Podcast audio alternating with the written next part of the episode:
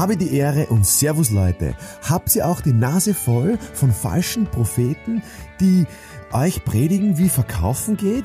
Ich sage dir, den einen Weg gibt es nicht. Du hast schon alles in dir, was du dafür brauchst. Und in meinem neuen Buch entdeckst du den Bestseller in dir. Dein Mr. Verkauf, Markus Kutscheba, sei ein Bestseller. Sehr oft in Preisverhandlungen, in, in, in, in Trainingssituationen, in Übungssituationen geht es ja oft darum, dass man herausfindet, was kauft denn der Kunde. Und erst wenn man herausgefunden hat, was der Kunde kauft, dann wird er auch gedanklich so ähm, ja, einen Abschluss machen. Also der Kunde macht den Abschluss, nicht der Verkäufer. Ein ganz essentieller Gedanke, dass der Kunde abschließt und nicht der Verkäufer. Also wenn zum Beispiel ein, und das habe ich gehört von einem Vertriebsleiter oder Geschäftsführer, der gesagt, ja, der eine Verkäufer hat so ein Problem mit dem Abschließen. Und habe ich den gefragt und der hat gesagt, ja, ich habe so ein Problem mit dem Abschließen vom Gespräch. Da habe ich gedacht, na, also abschließen das Gespräch tut er nicht der Verkäufer. Das tut er der Kunde. Das heißt, der Kunde hat in Gegenwart von dem Verkäufer ein Problem mit dem Abschließen. Warum hat der Kunde ein Problem mit dem Abschließen? Es gibt nur zwei, drei Möglichkeiten. Entweder der Kunde vertraut dem Verkäufer nicht, Nummer eins. Oder Nummer zwei, der Kunde ist unsicher, das heißt der Verkäufer ist auch unsicher äh, und nicht selbstbewusst genug. Oder der Kunde weiß noch nicht, was er genau braucht. Beziehungsweise ist sich auch noch unsicher, ob das das, ob der Verkäufer das Richtige hat. Das heißt, das Bedürfnis ist nicht klar ähm, dargestellt. Also mehr Möglichkeiten gibt's nicht. Also entweder vertraut man nicht oder der Verkäufer ist unsicher oder ich weiß nicht genau, was es bringen soll im Sinne von, ich weiß nicht genau, ob das, was du hast, mein Bedürfnis lindert. So, und jetzt ist die Frage, welcher Nutzen steht im Vordergrund? Ich behaupte, wenn der Verkäufer reingeht und auf seinen Nutzen schaut, auf seine Provision schaut, auf seinen Abschluss schaut, dann wird das keine langfristige, keine langfristige Kooperation sein, keine langfristige Zusammenarbeit.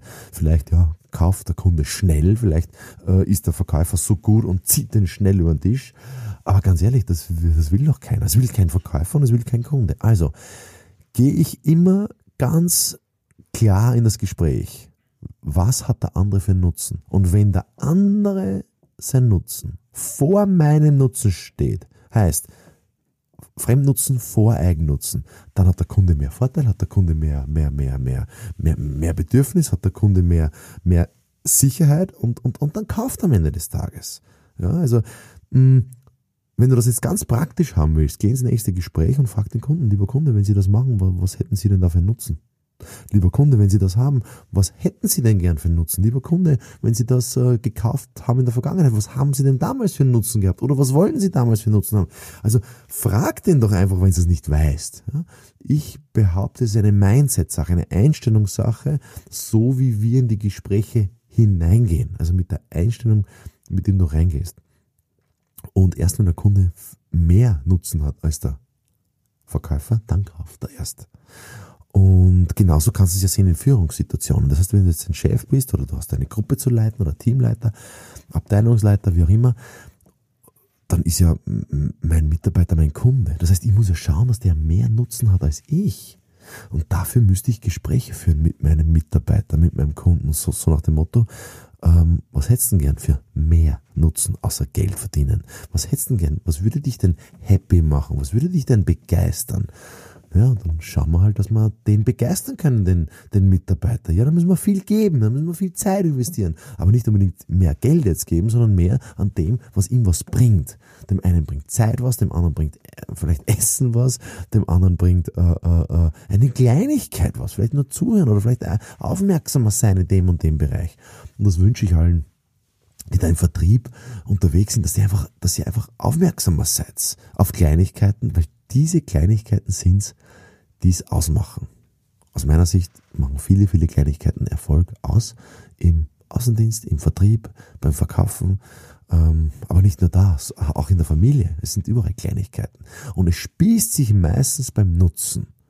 Das heißt, bei den nächsten Gesprächen, zu Hause, in der Firma, schaut's vermehrt auf den anderen. Der Bibel steht schon geschrieben. Geben ist seliger als nehmen. In diesem Sinne, ähm, Jesus liebt euch. Markus Kutscheba. Bis demnächst.